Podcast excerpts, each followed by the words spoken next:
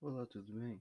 Meu nome é Lucas Andrade Ferreira, sou da turma de Mecânica 102 e falarei um pouco sobre alguns efeitos da quarentena na sociedade brasileira.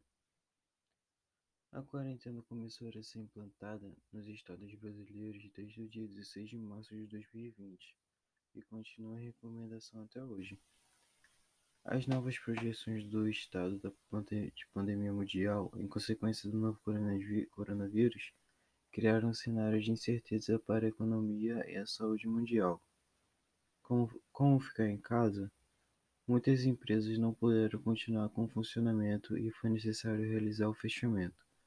Com isso, a taxa de desemprego, segundo o IBGE, aumentou 27% em quatro meses de pandemia.